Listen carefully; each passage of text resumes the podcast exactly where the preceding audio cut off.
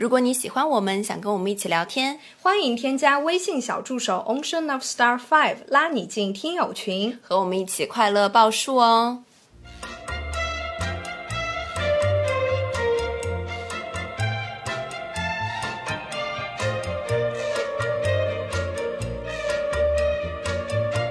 听众朋友们，大家好，这里是张曼玉和高晶莹的播客栏目《土象电台》。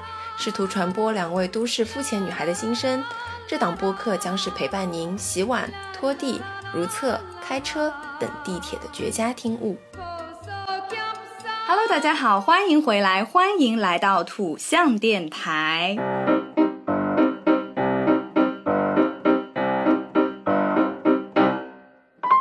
高老师，我们今天两个人就是强颜欢笑开始录这期节目，然后这期节目的主题其实也跟我们的现在的强颜欢笑是有关系的。没错，高老师他今天就是给自己赋予了一个名号，来说出你的大名好吗？你是谁？我叫金七队长。人家是惊奇队长，你是惊奇队长是吗？没错。呃，我我先给大家讲一个前言吧，就是关于为什么选这个选题，是因为呢，我们呃之前呢本来是有聊过一个恋爱话题嘛，然后有一个很可爱的听众朋友，其实也是一个别台的主播，然后说也想分享一下他的恋爱故事，我们就相约了在了今天早上。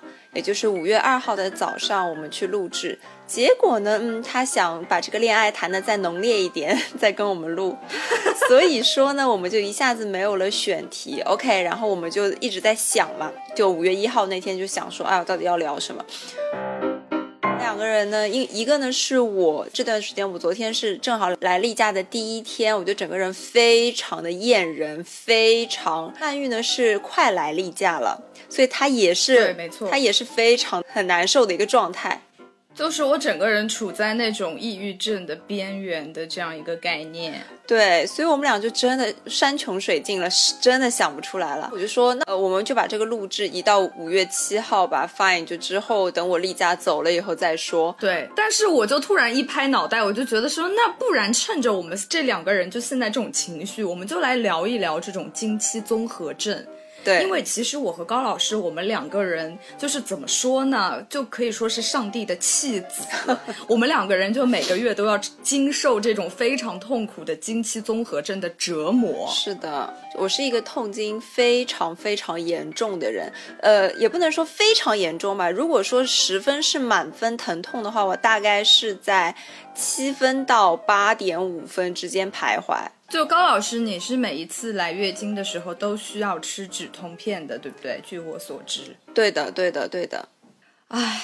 天哪，我们真的是上帝的弃子，你知道吗？说到这个痛经啊，我其实没有像你这么有规律的疼痛，但是我会在比如说啊，有那么几次就冷不丁的就痛到我真的整个人要昏过去了。我记得非常清楚，有一次我在家里就是睡觉的时候就直接痛醒，然后我实在是没有办法了，我就感觉我这个肚子要被人拿刀给划开了，你知道吗？嗯，都站不起来了，我就爬着爬到我家的那个。药柜那边去拿出了我的止痛药，然后狂吞三粒，爬回我的床上，就立刻就昏过去。真的觉得痛经这件事情实在是，如果你真的没有痛过的话，是真的无法理解的。嗯，我知道这件经期综合症这件事情可能并不是每一个女孩子都会经历。如果没有经历过的女孩子，我真的觉得你就是上帝的宠儿，你真的太幸运了。但是我和高老师，我们两个人就没有这么幸运，所以我们今天就来聊一聊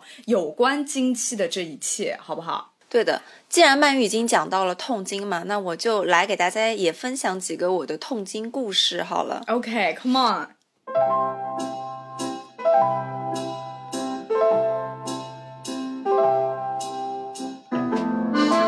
我的痛经是伴随着我从少女时期。呃，或者说是从呃从初中开始到现在是一直伴随着我的。那我的痛经会有一些其他的部分，比如说，因为来例假的时候会有大量出血嘛，所以会有低血糖的症状。伴随着低血糖呢，就会又有一些你在痛经的时候你会吃不下东西，然后就又又会有一些胃疼，这个时候就会有冒冷汗，因为你不通畅嘛，它这个血液堆积，所以你的浑身上下就会冒冷汗。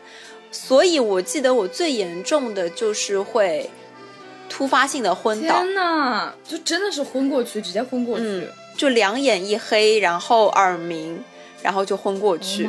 我我可能之前有讲过，我忘记了。有一次是我那天正好要出去，天我知道我自己的状态是不好的，因为有一个工作，我又不想临时的去毁约，我很讨厌这样临时的去取消约会，而且又是因为工作，所以呢，我那天就是打了个车。我就想说没关系，我在车上睡一会儿，可能到了目的地以后我就会好了。但是我我高估了我自己身体的承受能力，而且当时我是没有吃止痛药的。然后这个也是要追溯到，因为我我妈是不让我吃止痛药的，她会说这个东西啊吃了对脑子不好。一般长辈都会这样子讲，就是说所有的什么激素啊或者什么止痛药啊，就其实都。就尽量能不吃就不吃，这个疼痛还是靠忍过去为主。对长辈一般都会这样。对，但我正好在这边，我可以跟大家科普一下，就是不管是 EVE 也好，还是布洛芬也好，它止痛药到底是如何发挥这个止痛作用的？因为它一般的这个起效时间是在半个小时以上嘛。当你吞下去了以后，它的第一站到达的就是你的胃部，你的胃酸会对它进行一个充分的分解。然后呢，它会通过你的小肠，就通过你的这个肠壁进入你血管的这个呃静脉里面，再到达第三站就是你的肝脏，通过你的肝脏的中酶啊一些什么什么结合，它就是一步一步一步一步的进入你的身体里，进入你的血液血液里，达到止痛，全部止痛完了，它就会跟随着你的这个尿液一起。走掉，所以说其实女孩子真的是，你现在已经科技发达了，你可以去看一下，这个止痛药真的对你来说是没有很大很大的影响的。如果你痛经真的，你立刻吞一粒止痛药这样子，不要去忍。真的，对对，很多疼痛其实真的没有必要去忍受，我们真的可以通过现在高科技的手段来避免这种疼痛对身体的侵袭。对对，所以啊，我真的这一点哦，我要去跟沈姐说一下，真的不要再制止我吃止痛药了，因为她每次就会跟我说，你忍一下就过去了，你喝一点热水就过去了。但是殊不知，我每次经历的就是我热，在我看来，我觉得我经历的是鬼门关，你知道吗？对对对，真的就是他们，如果是没有痛经这种，呃，从来没有痛过经的人。真的无法理解，而且其实我有的时候非常反感人家会因为我表达了痛经，或者说不只是痛经，我们等一下也会提到，其实经期综合症它是一个非常多方面的综合的反应。我最讨厌人家就跟我说，哎呀，哪有你说的这么夸张？我听到这种话，我真的会想直接一个大耳刮子扇过去，你知道吗？对的，对的。我觉得造成这种现象的产生，可能是因为大家，包括很。多女性在内，对自己的身体构造其实可能没有那么的了解。那么，我们就不如通过本期节目，我们这样慢慢慢慢的说出自己的故事，同时也边讲故事来边说一说，在我们女性的身体上会发生的这种。呃，事情这种这种这种生理现象，好吗？嗯嗯嗯。OK，我继续讲回到我刚刚的那个故事。然后呢，我就坐上了我的出租车，我就出门了嘛。当出租车从我家开到这个高速口的时候，我觉得我不行了，我觉得我。要我要昏过去，我要去另外一个世界了，就那种感觉。因为我我浑身已经快把那个车的坐垫给浸湿了，因为是布布头的嘛，大量的出汗，而且出的是冷汗。所以呢，我就用很虚弱的声音跟那个出租车讲，我说麻烦你掉头回去。我把我送回家了以后呢，他是把我停在路边的，而我从路边回到我们家这个小区是有一段过马路的过程的。哦，对对对对对，是的，就大概是走到路中间的时候，我觉得我要昏过去了，我要倒在路中间了，我要死掉了。对面就是有一个老奶奶，我其实应该是支撑到大概三分之二，或者是快接近到路边那个栏杆的地方，他就把我扶搀扶进去这样子。哦，嗯，反正我就拖着我的病痛到了我家，然后我家是五楼，你知道吗？我还爬了五楼的楼梯，只有我一个人，我们家里也没有任何人。瘫软的坐在我的马桶上的时候，我就浑身，我觉得我就是 Elsa，你知道吗？冰雪女王，我就是 Elsa，我浑身上下的汗毛都结冰了，就那种感觉。嗯，一个人上完厕所以后呢，就没有没有走路的能力，我就。趴在就是像那种婴儿一样蹲趴在那个马桶前面，蹲趴在那种大理石的地板上，一个人默默的哭泣，觉得我他妈的也太惨了。这个时候我还要发消息给我的对接工作那个人说不好意思，我今天身体实在是受不了了，我要 cancel 掉我们今天的这个工作，我今天下午来不了了。这样子，对我觉得哇，那一天对我来说那是一个盛夏，你知道吗？就是是一个夏天，我觉得有可能是因为我前段时间吃吃的不注意，可能会吃了一些生冷或者冰激凌之类的，所以呃那次的反应是特别特别特别大的。所以我之后也会注意说，在经期来的前一个礼拜，我要特别注意我的饮食，因为万一吃的不好，或者是过度的吃了一些冷水啊、冰的东西啊，就会影响很大。嗯。可是我之前在哪个丁香医生还是在哪个辟谣上面看到说，就是你吃不吃冰和你这个痛不痛经其实是没有太大的关系的。真的吗？对，但是我妈包括我，因为你知道我家里就是非常喜爱中医这一套嘛。嗯。然后他们就从小教育我说，就不可以吃这种寒凉。其实寒凉包括很多东西，嗯，不仅是包括冰，真正的冰的东西，还包括一些什么水果啊，嗯，然后比如说什么海鲜啊，也是属于生冷，是的，是的。然后包括正常的一些。嗯，就是一些常温的东西，它也是有中医的那个属性在的。所以，就是如果你要不吃这些东西的话，你就是真的生活中丧失了非常非常多的乐趣。但是，在我就是年少无知的时候，我还是非常听从他们的这个呃教诲。但是后来我发现很多西医都出来辟谣，说是没有关系的。那我现在也是不知道啦，因为我有一次是这样，就是。我在那个月吃的还蛮放肆的，估计也是夏天。然后，但是我那一个月就来的很正常啊，就也没有什么痛不痛的之类的。然后后来我我跟你说，我不是去就是啊有那个拉伸课嘛，我去上了那个拉伸课，然后里面有一个教练就跟我讲说，他他说其实很多时候痛经是因为你的腹股沟，包括你的那个。啊，耻骨往上的那个肌肉群和你的大腿内侧的肌肉过于紧张所导致的一种肌肉的疼痛。它跟这种呃我们所说的中医体内，中医当然可能也有它的道理，但是他说可能没有那么直接的关系。然而，如果你把你的这种就是呃子宫周围的这些肌肉给它拉开，充分的拉伸，让它没有那么紧张的话，那么它在受到了激素影响之后，就不会有那么强烈的肌肉收缩的感觉，所以就不会有那么强烈的痛经的感觉了。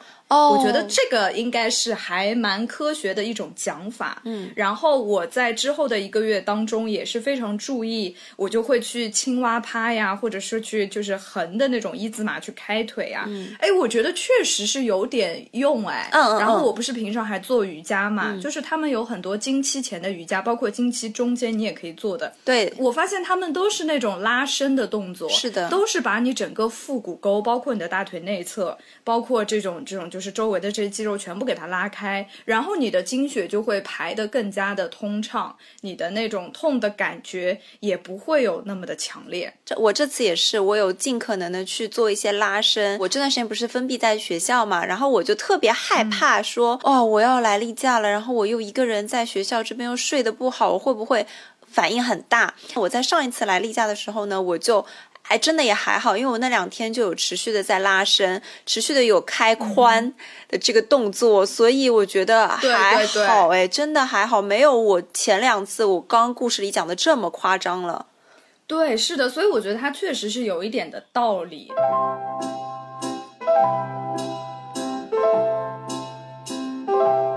还有两个痛经的故事啊，一个呢就是在我有一次周末上课的时候，我是在琴行里面晕倒的。我那次是晕倒，上课上着上着，我跟那个学生，那个学生正好是一个成人，你知道吗？他就年纪比我大很多，然后我就跟他说不好意思，我不行了，就。昏过去了，后面他就把我送到了那个教务的一个休息间，是一个有上下铺的床，还是一个沙发，反正类似这样子。然后就休息了一会儿，然后我那天的课就全部停止了，我就回家了，就一瞬间就是呃黑屏，我整个人关机了，这种感觉。Oh my god，太心疼了。然后还有一个呢，也是其实发生的在不久前。我那天也是正常的很开心，穿了个白衬衫，穿了个牛仔裙，很开心的去上班。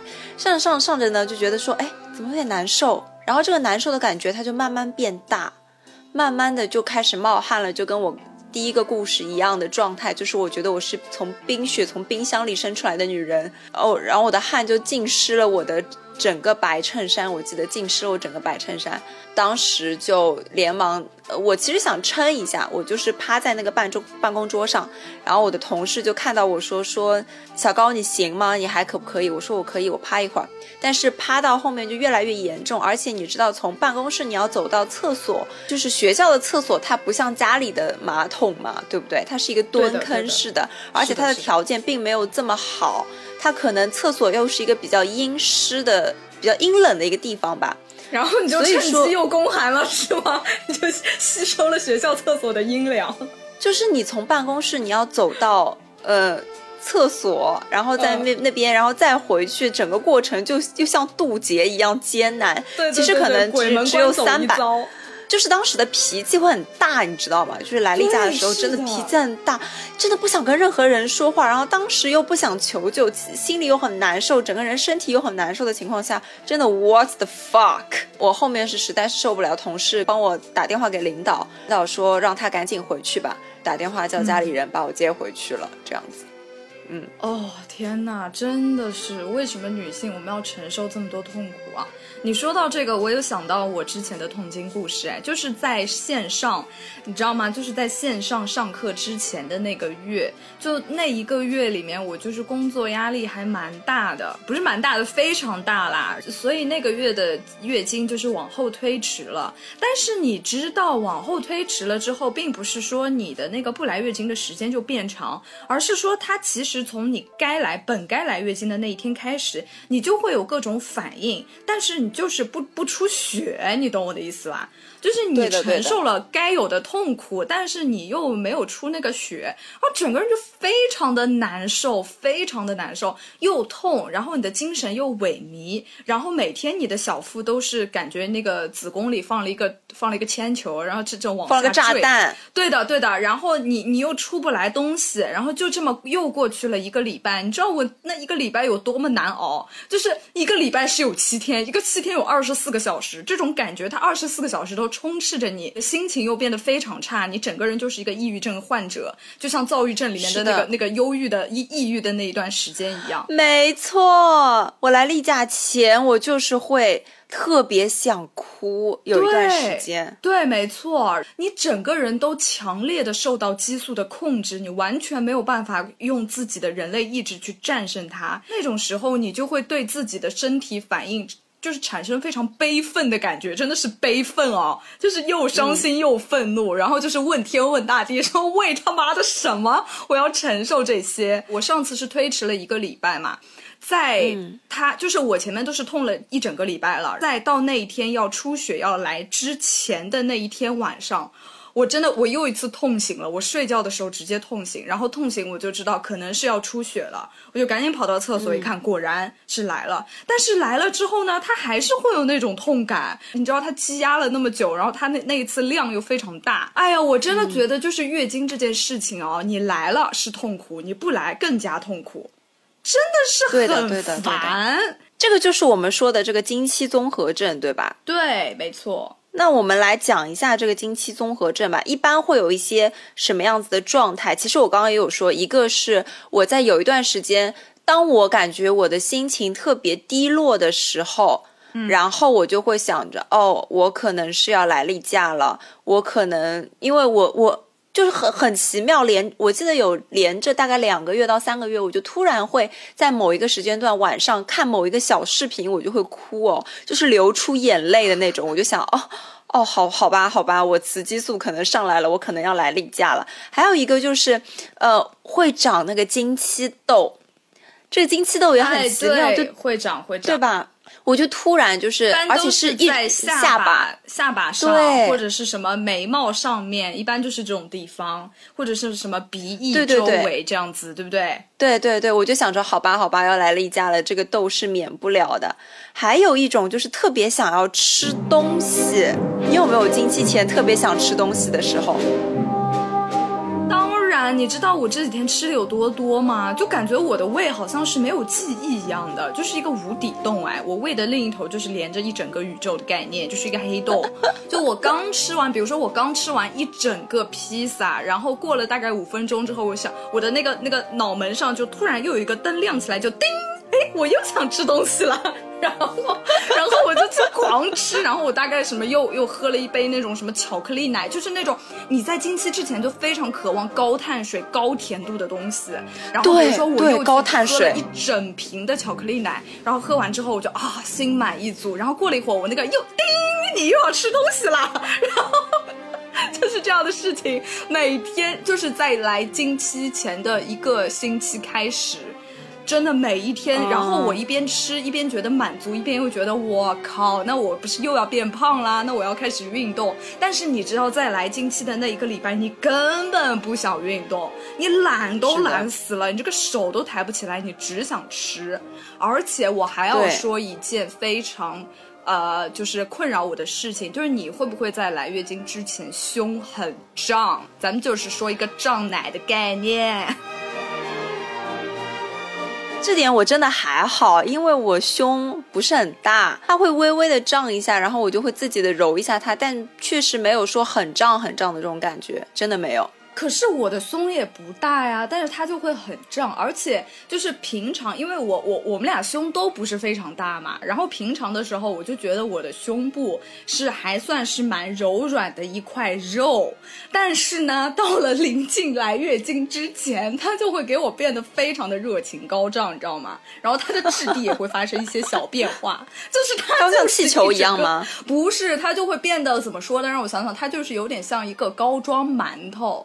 而且这个馒头不是那种外面就是那种什么芭比馒头卖的那种一捏它就没有了的那种空很暄乎的馒头，它是一个类似于那种山东老教头，你知道吗？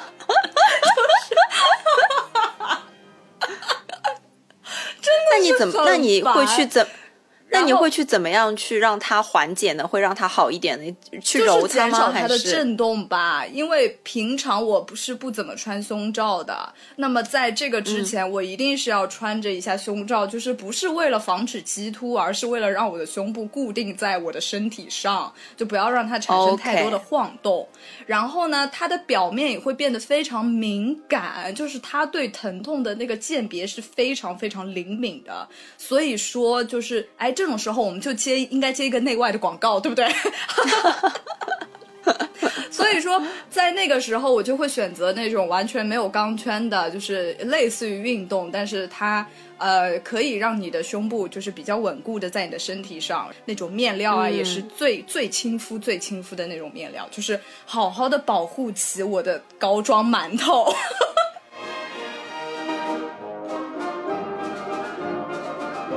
啊，我补充一点啊，就是我们刚刚讲到，在经期之前或者是经期中会暴饮暴食，而且我这次来例假也是，我就昨天我吃了一整个汉堡，以及再吃了一个三明治，我就是非常非常想要吃那种很扎实、要撑死我的这种东西，吃完以后我的整个胃就大爆炸。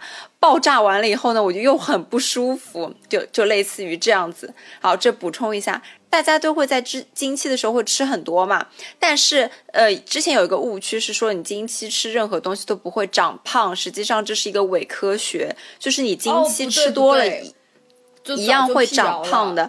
是的，是的。对，因为经期你看似好像体重降低，它其实只是经期前。前期这种消肿后的正常行为，它这个经期的这个时间受这个雌激素的影响，你的基础代谢可能会略略的增加，但是。当你吃了很多东西进去以后，它是不足以消耗你吃下去的这个食物的，而且你在经期的时候，我们的运动状态包括体能都会是很低的一个状态，所以说暴饮暴食也会加重身体的这个疲劳感，所以大家一定要注意，在经期正常吃就可以了，抑对抑制一下自己，嗯，没错没错，而且经期的时候会加速一点点新陈代谢，但是它的那个代谢率。大概只能帮你代谢多代谢一根香蕉的热量，大概也就在小于两百卡。所以说，对，真的完全不会有什么你吃再多都不会胖这种说法，这种想想都是不可能的啦。是的，是的。OK，然后我刚才回到我刚才说的，我还会有腰酸的症状，但是针对于这个症状的话，我就只能是贴一些暖宝宝啊，或者一些艾灸贴啊，在我的腰部。我不知道你会有腰酸吗？我会有腰酸，但我的方法跟你是一样的。哦，就没有办法，那只能这样子啦。我们还能怎么办啊？对的，对的，是没有办法的。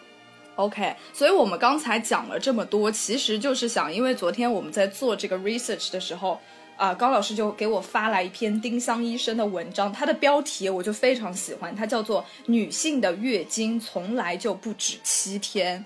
哦，我觉得他这句话真的点到我的心里。真的就是非常非常的每个月都在受他的困扰。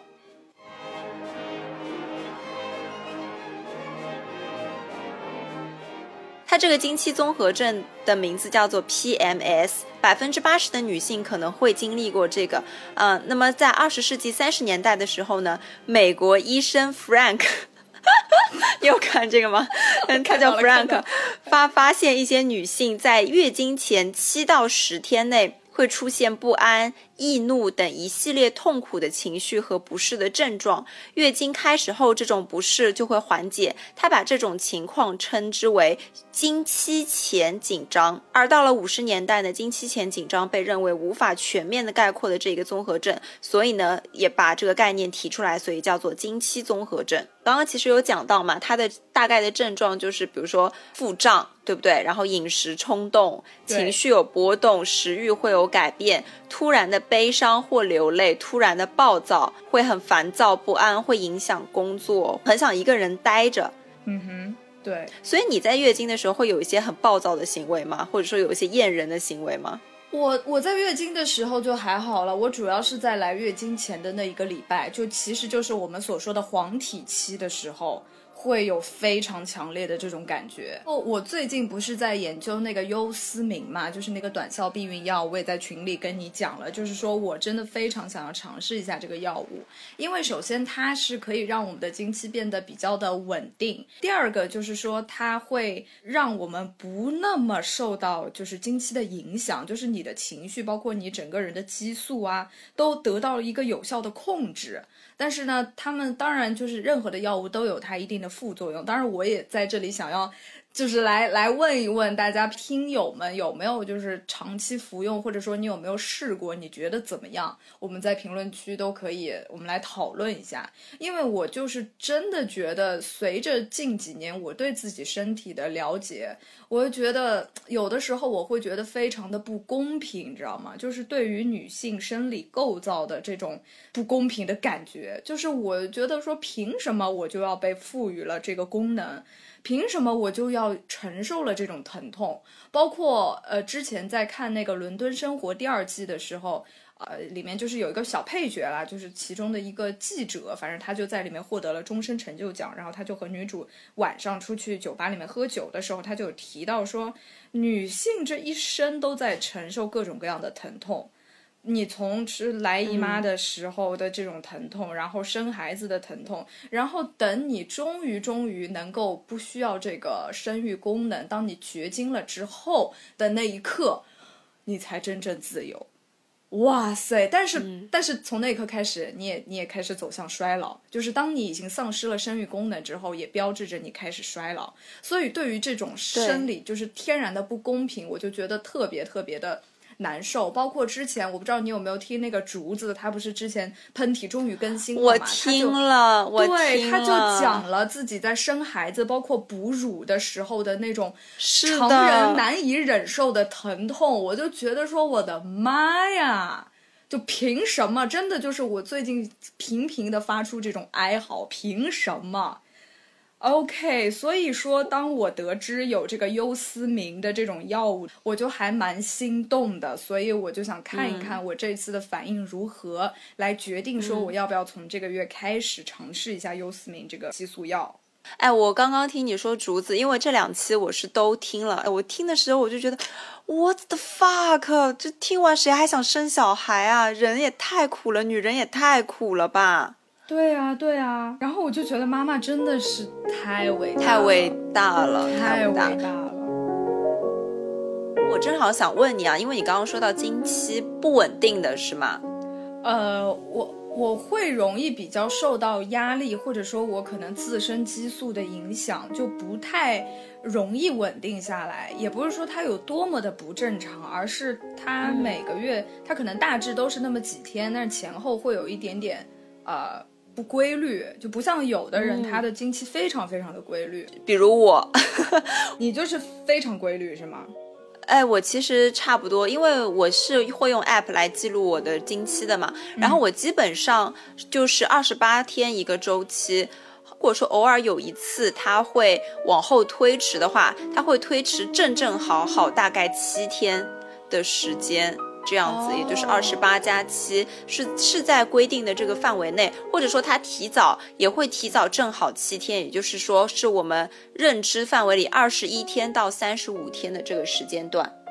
哎，那我还是比你长一点，我好像是近两三个月开始才在三十天之内，我之前都是在四十天左右。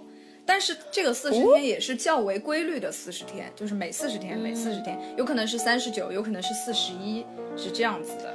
哦，我们俩可能周期我会比你短一点。对，那可能就是，哎呀，这种东西就是每个人都是因为他的体质看重这个药物，其实是就是不要让我受到那么多的情绪的困扰，因为我真的是有的时候觉得咱们就是咱们这个女性活在世界上，真是要承受太多了，而且浪费了太多的时间，就是我们能够有效的享受生活的时间真的非常少。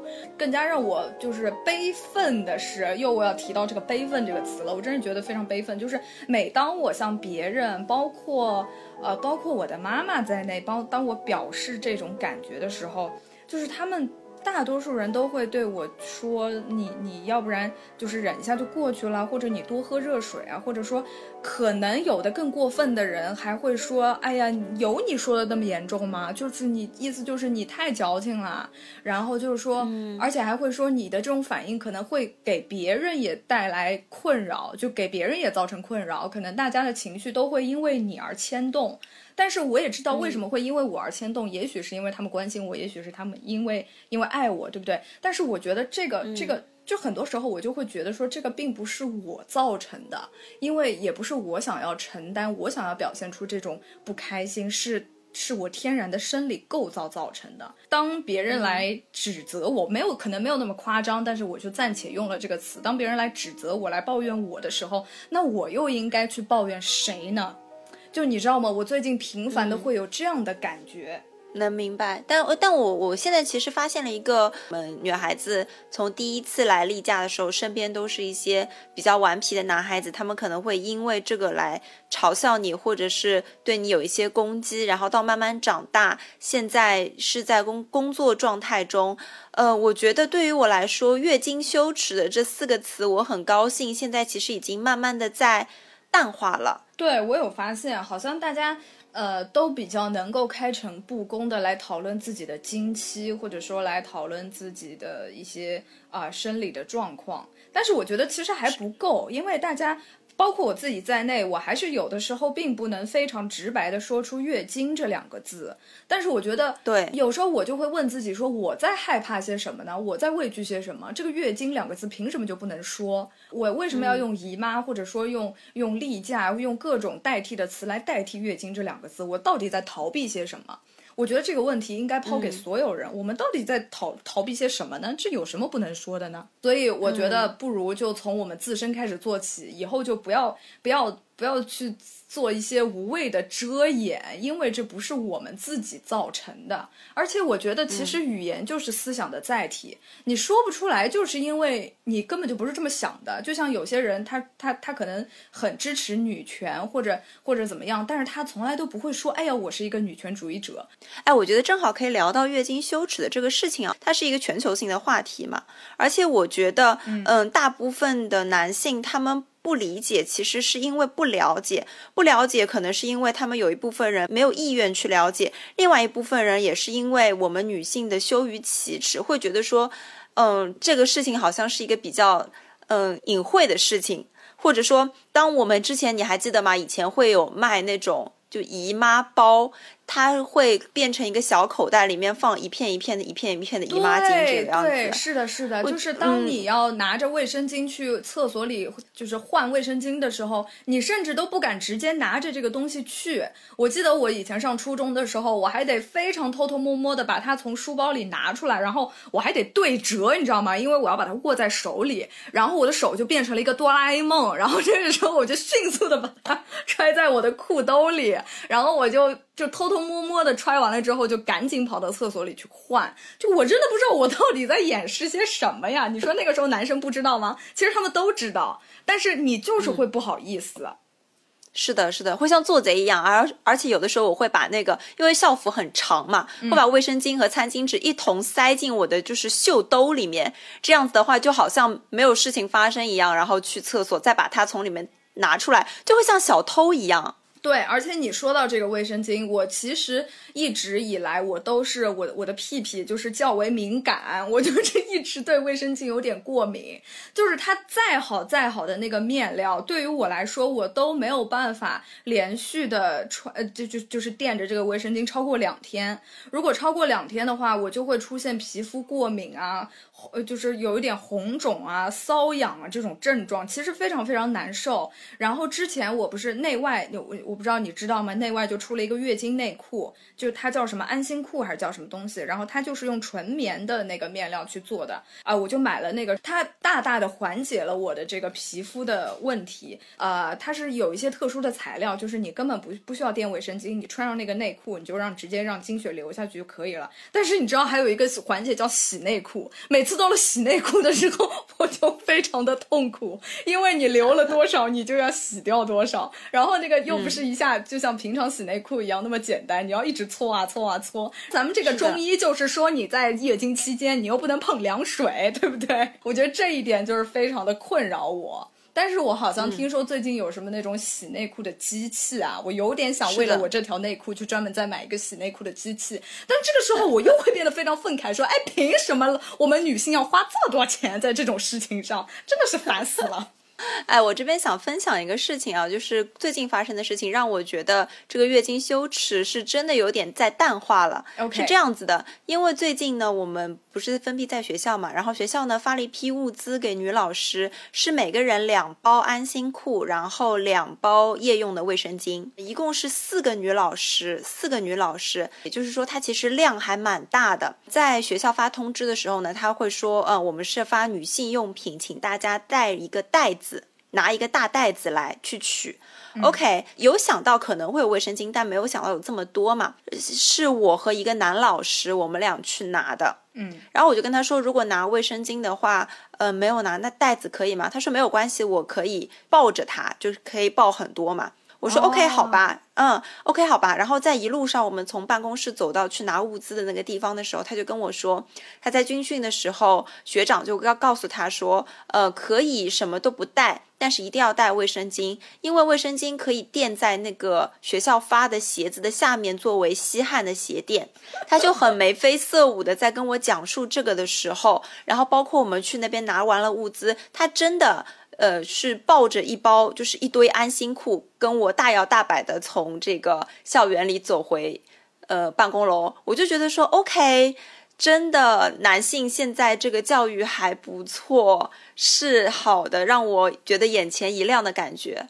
嗯哼，对，没错，而且我我你说这个，我也会意识到，就是以前，比如说你在初中的时候。跟男生去说一些这种事情，你可能本身我们自己也会羞于启齿，然后男生他对你的这个了解也不是很多。但是我觉得啊，我不知道可能会随着那种比如说卫生巾的广告的更加普及或者怎么样，好像男性对于这种女性卫生用品的了解也会有所增强。因为之前我有跟一个男生聊天的时候，他就会讲到他其实也就是他他现在也能分辨，比如说那个护垫就是小的那种比比较薄，然后可能。平常就是女生也会用，然后卫生巾啊，然后还分什么日用、夜用，包括什么那种超超超级安心裤之类的，他们就是也会有所了解，并且他可能有的时候还需要帮女性朋友去超市里面买这种卫生用品的时候，他也不会觉得说非常的不好意思或者怎么样，因为是的，我觉得这这一点真的是一个不错的进步，就是让人觉得就稍微。欣慰了一点，对吗，高老师？在是的，是的，在承受了这么多的痛苦之后，能能有这样一点小进步，还是蛮欣慰的，还是不错的啦。对，我觉得真的很欣慰。那我们既然聊到这个卫生巾啊，我想问一下，因为我是一个非常受不了。那个卫生棉条的人，当然这是一个科技的进步。我很多的女性朋友都跟我说，这个卫生棉条你塞进去以后，你就可以快乐的下水，它就会在你的下面膨胀，然后呢就会堵堵住，这样子的话你就会很快乐，也不会有那种夏天因为卫生巾它是有厚度的嘛，而会让你的屁屁长痱子啊，或者是有一些膈应的这种感觉。但是我尝试了很多次，我都好像没有办法把它塞进去，或者是。嗯，不太舒服。但我我有在尝试，因为我当时买了两大盒，我想之后可以再尝试一下。你你怎么看待这一两个过来给我也尝试一下，我好像之前都没有用过。因为为什么？因为我每次买卫生巾都买很多，然后我就想着说，那把这个用完，把这个用完，结果就是源源不断，你知道吗？嗯，我也不会在经期的时候想要去游泳或者怎么样，所以我好像从来都没有这个呃意识要去使用棉条。但是我也听说他们说棉条特别好用，就说什么国外女生啊都是频繁，就是大家基本上都是用棉条。很少有有人用卫生巾的，哎，不过说到这个卫生巾啊，我在这里我就要变成一个教条的女人，就是我会发现很多女生她在扔卫生巾，尤其是在公共场所那个厕所里的时候，她就直接把换下来的那个卫生巾就敞开来扔在那个桶里，你知道吗？我靠，我这个真的不能理解，因为我觉得就是你真的就是为了不管是空气中的细菌也好，还是为了大家的那种看到看到垃圾桶里的东西的那种。心情也好，你至少应该也要把它卷起来，包在那个，因为卫生巾外面不是还有一个包装嘛，就是包在那个包装里把它扔掉。我觉得这无关任何的，呃，就是各种什么教条的东西，这是一个 decent，你知道吗？我就觉得我们应该 decent 一点，就这样会比较得体。你会不会有这种困扰？就是当你比如说你在外面那个上上完厕所，然后一丢纸巾，然后一回头发现，啪。一整个就是用鲜血染红的一个大大的卫生巾就呈现在你的面前，啊，我我就会有一点点，就我也不敢多说，就是会有一点点的不适，好不好？从我们自己做起，然后希望大家也可以慢慢的养成这样子的习惯吧。对，没错。现在已经聊了这么多嘛，包括呃例假啊，怎么怎么样？我还想问，就是比如说你经期不规律的时候，你有没有想过？去怎么样促使这个经期快一点来之类的，有没有尝试过什么方式？哦，当然有啊，就是真的就月经就是这样，它来了你就很难受，然后它不来你就更难受，你要想着法子让它来。我一般会我会有那种。因为我基本上每天都会泡脚嘛，然后后来我就发现泡脚根本没有用啦。很多人都会说你泡泡脚，然后因为我一直泡脚，但它还是不规律，所以说真的就是泡脚没有什么用，好不好？所以我还会去进行一些什么穴位的按摩啊。因为我刚刚其实是想引出一个点，就是大家一直会说同一个宿舍的女孩子例假就会。来的周期很像。当我觉得我例假没有来的时候，我就会问我的好朋友，我会说你例假来了没有？当他他说他来了以后，我会说那我去跟你睡一觉吧。你就吸吸他的姨妈气，对我们之间会流传一个迷信，就是说蹭一蹭蹭一蹭这个来姨妈的女孩子，我自己也会来姨妈这样。哎，所以是真的还是假的啊？还是说你真的会受到那种气息的影响啊？其实它是有一个研究的，但是只是说不排除女性在相同的这个学习或者生活环境下，她的经期会有同步化的可能，但是呢，并没有说呃。给出一个明确的答案是说啊，一定会有这个就是什么传染性的这个月经是没有的，所以只能说我们认为这个月经同步就是女同胞之间的有血一起流的女女姐妹之情吧。OK，哎，你讲到这个，我又想到，我突然就是在在初中的时候，那个时候也是也是月经初潮嘛，就是不是很规律，所以那个时候呢，就会经常出现我我其实不知道要来月经了，然后那个那个经血就突然就来了，然后有一次我记得是在上科学课，当时我们在科学课是在实验室里面，你知道吗？在那个实验室里的时候，我就突然感到我的两腿间一股热流就是直冲而下，就没没有。办法，我就真的，当我紧急的把那个屁股抬起来的时候，我的凳子上，当时还是一个皮凳子，你知道吗？就是那个凳子上已经出现了一块红斑。这个时候我一抬头，发现我的同桌就是直勾勾的盯着这个红斑，然后。然后我就跟他说怎么办这件事情，其实我特别感动，就是你知道那种那种就是初中生人类之间的那种互相帮助。他是一个男生，你知道吗？然后我就跟他说怎么办？他说没关系，你去厕所，我帮你擦干净。就非常感动，从此我就跟他成为了好朋友。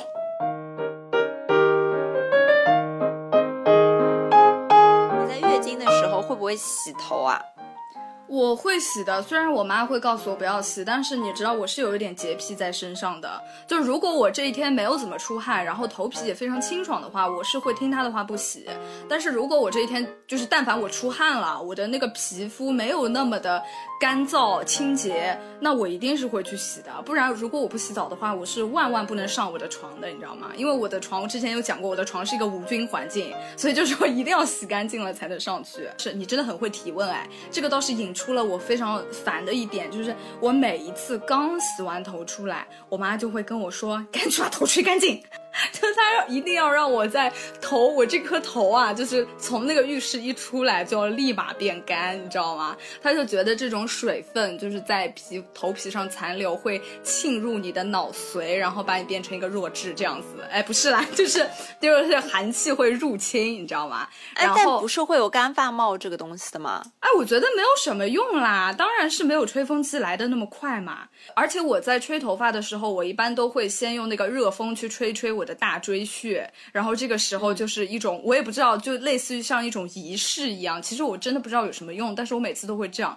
这个也是我妈妈教我的，就是它会让你的，呃，怎么说呢？就是大椎不要受凉，因为有的时候你头发披下来，刚好会在那边，会让你的水分去。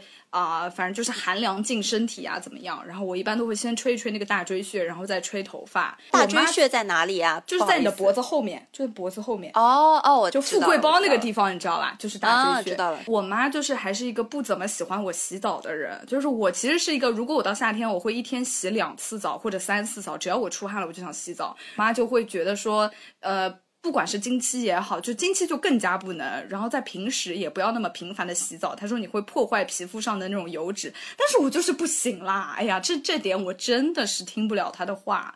我真的是你知道，咱们就是这种洁癖星人，真的是不能接受任何那种黏哒哒的现象出现在身上。所以这个你说的这个事情，我妈会经常说我，但是我哎呀，我还是改不过来。我尽量吧，好不好？我尽量改。我这边给周总也科普一下，就是说关于这个月经期间到底能不能洗头的这件事情，实际上是可以洗的。因为我妈也会跟我说，让我就是可能像坐月子一样，第一、第二天不要洗。对对对对，但是实际上月经的期间你是可以洗头洗澡的，让自己保持身心愉悦才是硬道理。因为他们其实是想说，你月经了，你你月经期间了，你洗澡了、洗头了，就会容易受寒，受寒了然后就会对子宫不好。但实际上你月经疼痛是因为激素变化导致出血，或者是由于什么盆腔充血啊，什么什么搞导致的一些坠痛，但是和你的这个头怎么怎么样是没有太大的关系的。而且我们现在都在室内，就家里的温度都是适宜的情况下是 OK 的。没错，没错。哎呀，今天今天咱们就是真的聊了非常多，就聊完这一个小时，我整个人的心情也是放松了不少。因为我现在仍然是处于黄体期，就是最容易爆炸的那个时期。然后高老师是处于他的经期，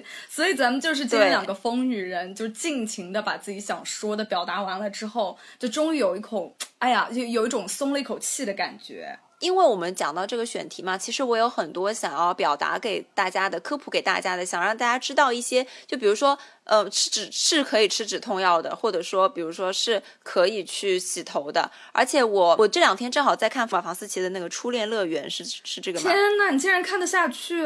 我上次看了两页，我就不行了。我就他每次讲到那个李是李国华还是什么东西，我都非常想吐，你知道吗？我真觉得太他妈恶心了，这个人。我所以这本书看得我特别难受，我就看不下去。我昨天正好在看，然后他有一段话，我觉得和我们今天的这个主题，我正好可以。用科普的方式给大家讲出来，嗯哼，就是这段话是这样子说的。他说：“刚刚在饭桌上，思琪用面包涂奶油的口气对妈妈说：‘我们的家教好像什么都有，就是没有性教育。’妈妈诧异地看着他，回答：‘什么性教育？性教育是给那些需要性的人。所谓教育，不就是这样吗？’思琪一时间明白了，在这个故事中。”父母将永远缺席，他们旷课了。我这一段话为什么想要读出来呢？就是因为我之前在看这个经期的科普的时候呢，会说说到一个点，就是我刚刚说到的卫生棉条。他说卫生棉条会戳破这个处女膜。然后其实这个事情，我之前有男性友人也有问过我说，哎，这个东西塞进去不会那个什么吗？我就想跟大家科普一下，就是所谓的处女膜，它指的是一个我们的阴道瓣嘛。阴道瓣它是一个有弹性的一个膜状的组织，中间是有一个小孔的。我们的经血就是所说的姨妈，就会通过这个小孔排出到体外。而卫生棉条其实就是通过它中间的这个洞，其实真的很小很小，去堵住的这个经血，然后它会用来吸收这个样子。还想说的就是关于处女膜的这个点，因为我觉得我们可能没有什么节目可以再去讲到处女膜的这个东西了。那不如今天我们就大讲特讲吧。因为首先，我觉得现在还会有人会去讲处女膜这三个字，其实对我来说就是一个退步吧。可以这么讲吗？对，我觉我觉得肯定会有人会在意的。你你先讲完，因为你这个触发了我的想讲的东西，我先听你说完。在很多人眼里，处女膜它就是一个绑架女人的一个点嘛。比如说，处女膜完整才是处女，或者是没有处女膜的女孩都不是很好之类的。但是我刚刚也有说到，处女膜它的学名是叫阴道瓣，它里面是有一些组织，或者说它可能。就是类似于像是一个小卫士一样，而处女膜它的这个医学功能目前是没有一个定论的。嗯哼，嗯，像古代可能会说啊。什么初夜一定要落红啊？这个才表示这个妻子的贞洁之身，对不对？我们在很多的古装剧里面都有说到。但是因为我们现在，呃，比如说我们现在要有很多的体育课啊，像那种什么跳山羊啊，或者是有很多剧烈运动啊，都有可能会撕裂到这个部分。而一个调查会说明说，百分之四十的女性在第一次性生活的时候都不会出血，所以落红它。从来都不是能够判断它是不是初夜的根本，对，而且我刚刚也有说到，因为现在有我们有很多的运动，小时候就有很多的运动都有可能撕扯到这边这个膜瓣，所以我们可能都不知道，在我们在某一些运动的过程中，它这一层膜就会有破了。对对，是的。对对，所以我会觉得说，嗯，正好讲到这个嘛，从经期最后讲到这点，呃，处女膜不完整的人，也有可能是没有有过任何性行为的人，会却会被人家误解这个样子。OK，我大概就想讲这些。我觉得你刚说的非常对的一点，就是社会对于女性的这种捆绑，很大一部分其实是建立在性统治上的。因为其实你想想看，如果没有没有那些。而不存在这种性统治的话，你说哪个女的会在意自己有没有处女膜啊？神经病啊！谁一天到晚就会去 care 自己这个这个精血是直接流下来了，还是通过哪个什么瓣膜其其中的一个洞流下来了？谁会在意这个？但是我们为什么会在意这个？就是社会非常强大的无孔不入的社会意识来给我们造成了这样一种思想，同时。来来束缚住了我们自己的思想，那我们我们就这么长久以来的这种女权运动。其实就是为了把性这个课题、这个主动权来夺回到我们女性自己的手里。性对于女性主，我我因为我昨天还在看那个上野千鹤子他讲的那个父权制与资本主义，我觉得讲的非常非常好。性这个课题对于女权主义来说，就相当于劳动之于马克思主义。当我们在谈论女权主义的时候，一大部分我们都是在谈论性，因为性统治是在父权制里面非常非常普及的一个一个。概念，那么为什么会造成男性那么的疏忽了女性的这种生理构造呢？是因为他们，我不能说的这么绝对啊，但我只能说，在这种父权制社会里面，他们并不是真正的想要女性，也并不是真正的尊重女性，所以会诞生了这种我们我们非常非常唾弃的父权制，所以也会出现。比如说这种什么代孕啊，或者说这种对于女性的生理的这种剥削，其实就是因为生育功能。那么就讲回到我们刚才说的这个处女膜，然后我们刚才不是说就是那个棉条会不会破坏处女膜？我觉得如果一个女孩子在第一次使用棉条的时候就就就就直接捅破了自己的处女膜，或者说就撕裂了，我觉得这是一件多么好的事情，就是有一种自己打破束缚的感觉。那又怎样简直太棒了，好吗？就是完全从从自己出发，捅破了这层束缚，打破了这个枷锁。我觉得这是非常好的一件事情。所以啊，我觉得我们还是蛮幸运的，能够生在现在的这个时代。所以，对的，呃，既然我们已经站在了这个这个时代的这个当下这个浪口，我觉得我们每一个人作为女性的一个义务，就是去就是去诉说自己的需求，去夺回自己。的权利，我觉得每一个人，包括包括男性，包括女性，每一个人都应该成为女权主义者，是因为我们每个人都需要被公平的对待，因为我们每个人都应该掌握自己生来就应该具有的权利。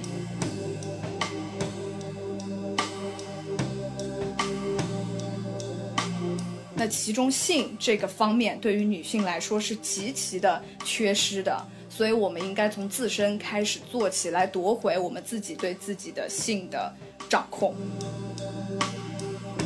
好，其实说简单点，也就是说，希望听到这期节目之后呢，有更多的听众能理解到女性的这些痛苦吧。我也希望说，也在很久很久之后，“月经羞耻”这个词可以完全的陨落，然后我们在超市里买卫生巾就可以像买零食一样如此的自由。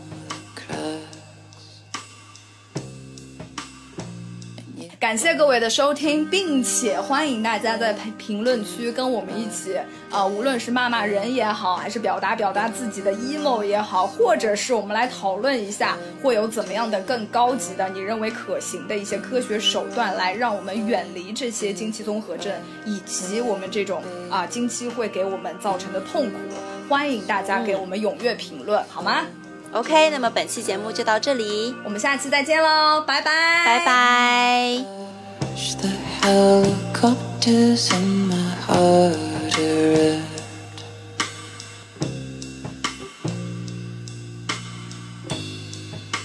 Couldn't have you saw me lying there bleeding to death, and you had to do the right thing, do the